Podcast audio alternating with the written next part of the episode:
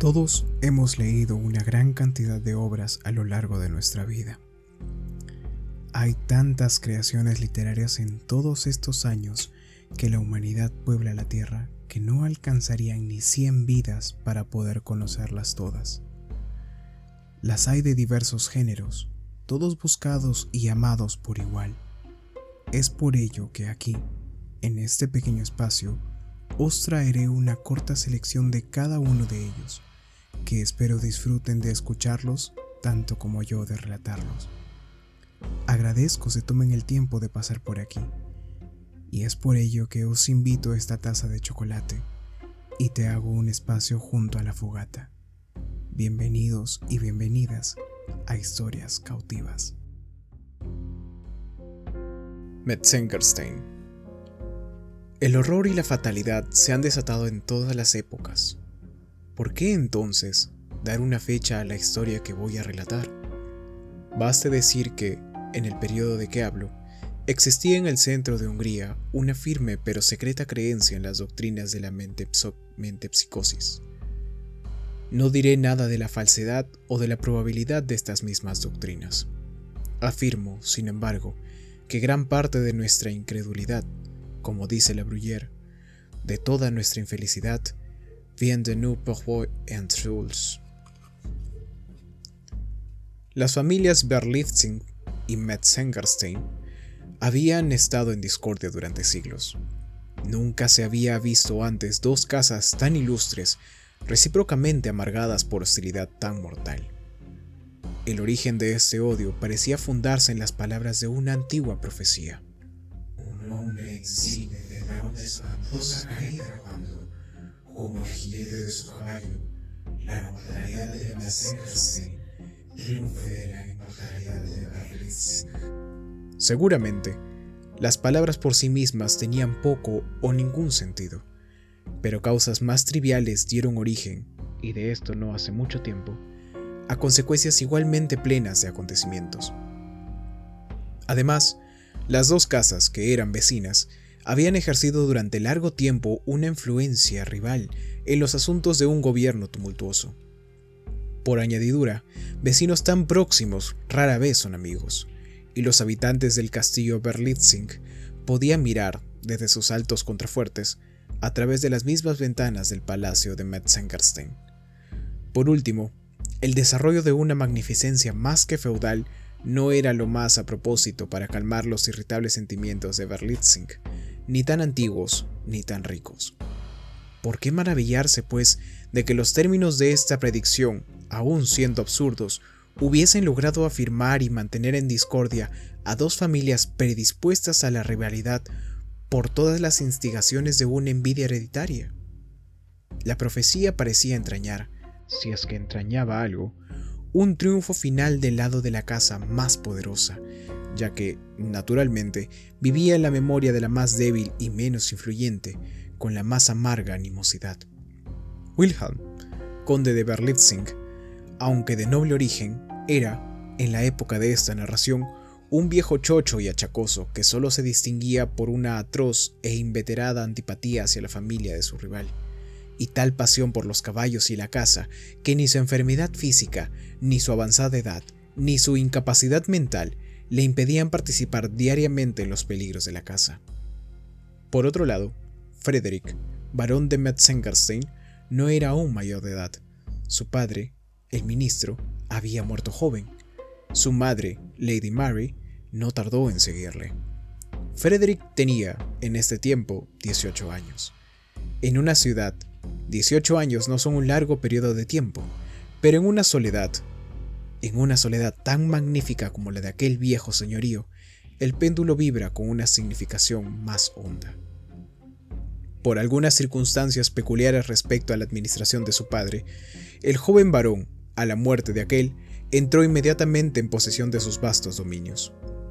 Pocas veces había poseído un noble de Hungría tal patrimonio. Sus castillos eran innumerables. El primero, en cuanto a esplendor y extensión, era el Palacio Metzengerstein, Nunca pudo ser claramente definido el límite de sus dominios, pero su parque principal abarcaba una circunferencia de 50 millas. La sucesión de un propietario tan joven y de carácter tan conocido a una fortuna tan incomparable dejaba escaso margen a las conjeturas sobre su probable línea de conducta. Y, en efecto, en el espacio de tres días, el comportamiento del heredero dejó muy por debajo el de Herodes y sobrepasó con creces las esperanzas de sus más entusiastas admiradores. Vergonzosos libertinajes, flagrantes traiciones, inauditas atrocidades hicieron comprender muy pronto a sus temblorosos vasallos que ninguna servil sumisión por su parte, ni escrúpulos de conciencia por la de él, les preservaría en lo sucesivo de las garras sin remordimientos de aquel pequeño Calígula. En la noche del cuarto día se descubrieron ardiendo los establos del castillo Berlitzing, y la opinión unánime del vecindario añadió el crimen del incendiario a la ya odiosa lista de fechorías y atrocidades del varón. Pero durante el tumulto ocasionado por este accidente, el joven noble permanecía sentado, aparentemente sumido en meditación, en una vasta y solitaria estancia del palacio familiar de los Matzengerstein. Los ricos, aunque ajados tapices que, ondulando melancólicamente, pendían de las paredes, representaban las fantásticas y majestuosas figuras de mil antepasados ilustres. Aquí, sacerdotes ricamente ataviados de armiño y dignatarios pontificios, familiarmente sentados con el autócrata y el soberano, oponían un veto a los deseos de un rey temporal, o contenían, con el fiat de la supremacía papal, el cetro rebelde del archienemigo. Allí, las sombras y altas figuras de los príncipes Metzengerstein, sus musculosos caballos de guerra pisoteando los cadáveres de los enemigos caídos, conmovían los más templados nervios con su vigorosa expresión. Y aquí, aún, las figuras voluptuosas y semejantes a cisnes de las damas de otros días flotaban a lo lejos en los laberintos de una danza fantástica a los acordes de una melodía imaginaria. Pero mientras el varón escuchaba, o fingía escuchar, el creciente tumulto de los establos de Verlitzing, o acaso meditaba en algo nuevo, en algún acto más decididamente audaz, sus ojos se volvieron maquinalmente hacia la figura de un enorme caballo, de innatural color, representado en la tapicería como perteneciente a un antepasado serraceno de la familia de su rival. El caballo, en el primer término del dibujo, estaba inmóvil como una estatua, mientras un poco más lejos, detrás de él, su jinete, derrotado, moría bajo el puñal de un Metzengerstein. En los labios de Frederick surgió una expresión diabólica, como si se diese cuenta de la dirección que su mirada había seguido involuntariamente. Sin embargo, no la apartó. Por el contrario, no podía comprender de ningún modo la ansiedad abrumadora que parecía caer sobre sus sentidos como un sudario. Con dificultad conciliaba sus soñadoras e incoherentes sensaciones con la certidumbre de hallarse despierto. Cuanto más lo contemplaba, más absorbente se hacía el hechizo, más imposible le parecía el apartar su mirada de la fascinación de aquella tapicería. Pero el tumulto de fuera se hizo de pronto más violento, y con un esfuerzo hecho como a pesar suyo, derivó su atención hacia un resplandor de luz rojiza que los llameantes establos lanzaban sobre las ventanas de la estancia. Su actitud, sin embargo, fue momentánea. Su mirada volvió mecánicamente a la pared. Lleno de horror y de sorpresa, vio que la cabeza del gigantesco caballo había, en aquel tiempo, cambiado de posición. El cuello del animal, antes inclinado, como por compasión, sobre el derribado cuerpo de su amo, estaba ahora extendido en toda su longitud en dirección al varón. Los ojos, antes invisibles, tenían ahora una expresión enérgica y humana, y brillaban con un rojo feroz y extraordinario, y los labios distendidos de aquel caballo de iracunda fisonomía dejaban ver totalmente sus sepulcrales y asquerosos dientes. Atónito de terror, el joven noble se dirigió tambaleándose hacia la puerta. Al abrirla, un relámpago de luz roja, brotando a lo lejos de la sala, proyectó su sombra, con un claro perfil, sobre la temblorosa tapicería, y vacilando un instante en el umbral, se estremeció al ver que aquella sombra tomaba idéntica posición y llenaba precisamente el contorno del impecable y triunfante matador del sarraceno Berlitzing. Para aliviar el abatimiento de su espíritu, el varón salió rápidamente al aire libre. A la puerta principal del palacio encontró a tres escuderos. con mucha dificultad e inminente peligro de sus vidas, contenían los saltos convulsivos de un gigantesco caballo de color de fuego. ¿De quién es ese caballo? ¿Dónde lo habéis encontrado? preguntó el joven con voz irritada y enronquecida, reconociendo al instante que el misterioso corcel de la tapicería de la sala era el vivo retrato del furioso animal que tenía delante. Es vuestro, señor, repuso uno de los escuderos. Al menos nadie lo ha reclamado como suyo. Lo hemos cogido, humeante y espumoso de rabia. Huía de los incendiados establos del castillo Berlitzing. Suponiendo que pertenecía a la caballada extranjera del anciano conde, lo hemos traído como un resto de ella. Pero los mozos no alegan ningún derecho sobre el animal, cosa extraña, porque tiene señales evidentes de haber escapado del fuego a duras penas.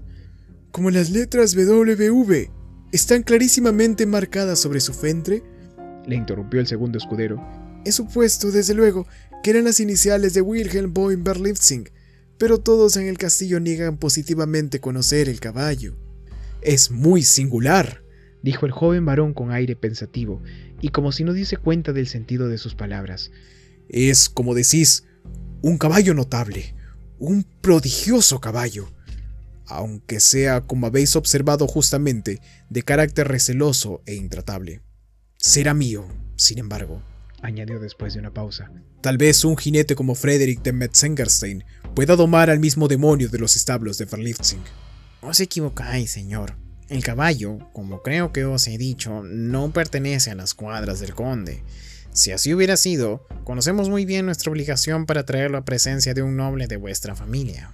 Es cierto, observó el varón secamente.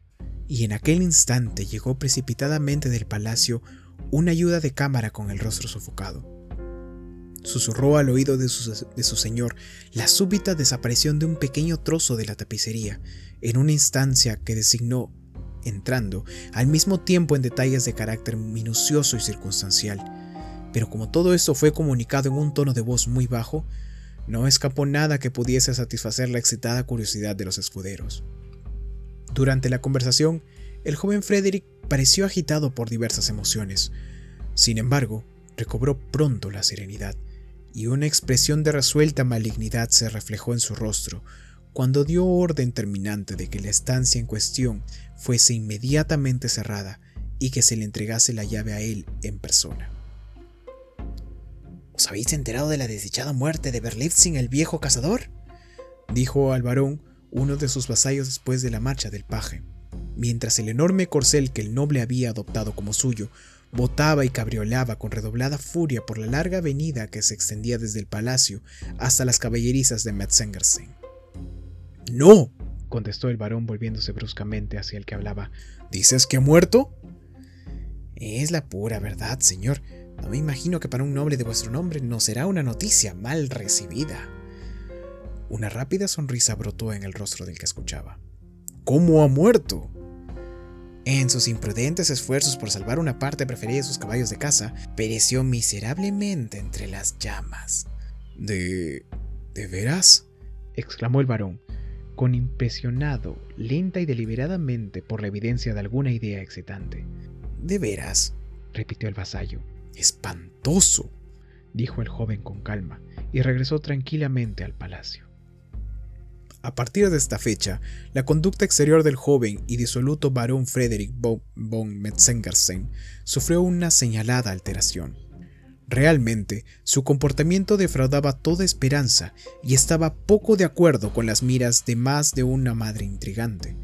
Sus hábitos y maneras, aún menos que antes, no ofrecieron ninguna analogía con los de la aristocracia vecina.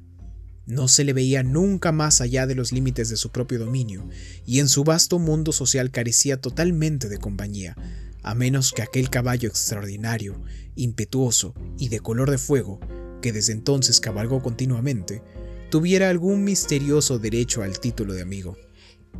Sin embargo, durante largo tiempo le llegaban periódicamente numerosas invitaciones de la vecindad. ¿Honrará el varón nuestra fiesta con su presencia? ¿Irá el varón con nosotros a una cacería de jabalíes? Metzengerstein no caza. Metzengerstein no irá. Eran las altivas y lacónicas respuestas. Una imperiosa nobleza no podía tolerar estos repetidos insultos. Tales invitaciones se hicieron menos cordiales, menos frecuentes, y con el tiempo cesaron por completo.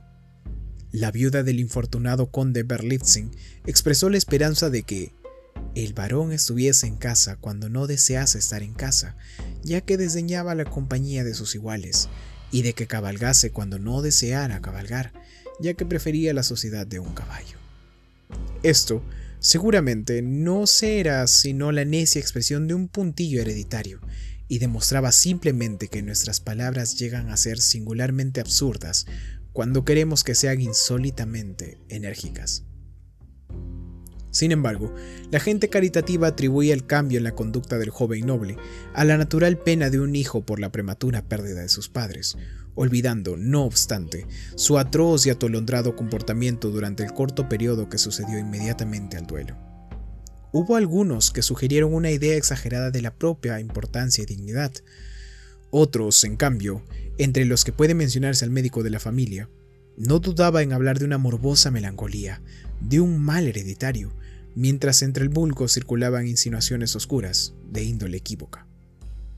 En realidad, la perversa afición del varón a su recién adquirida cabalgadura, afición que parecía adquirir mayor fuerza a cada nuevo ejemplo de la ferocidad y de las demoníacas inclinaciones del animal, se convirtió a la larga, a los ojos de todas las personas razonables, en una ternura horrible y antinatural.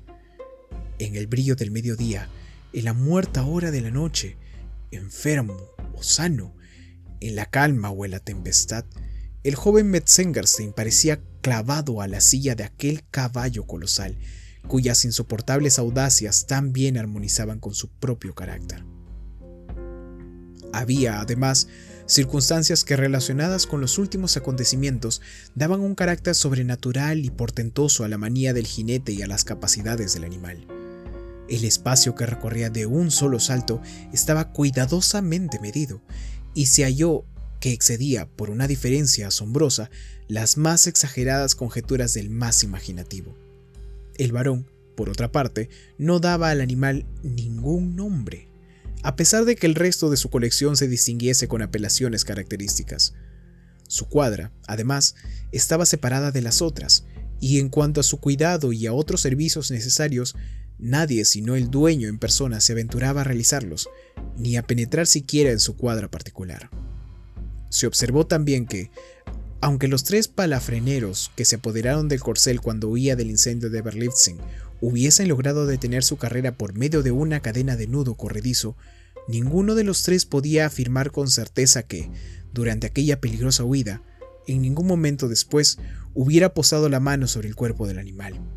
No es de suponer que las pruebas de una singular inteligencia en la conducta de un noble y fogoso caballo basten para excitar una irrazonable atención, pero había aquí ciertas circunstancias que violentaban los espíritus más escépticos y flemáticos, y se decía que a veces el animal había hecho retroceder horrorizado a la curiosa multitud que le rodeaba ante la profunda e impresionante significación de su terrible estampa.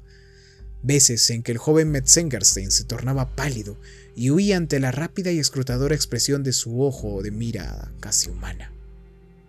Sin embargo, entre toda la servidumbre del varón, no se halló a nadie que dudase del ardor de aquel extraordinario afecto que en el joven noble despertaban las brillantes cualidades de su caballo. Nadie, excepto un insignificante y contrahecho pajecillo, cuya deformidad se hallaba en todas partes y cuyas opiniones parecían de toda importancia. Tenía éste la desvergüenza de afirmar, si es que sus ideas valen la pena de mencionarse, que su amo no había subido nunca a la silla sin sentir un inexplicable y casi imperceptible estremecimiento, y que, al volver de una de sus largas cabalgadas de costumbre, una expresión de triunfante malignidad alteraba cada músculo de su rostro.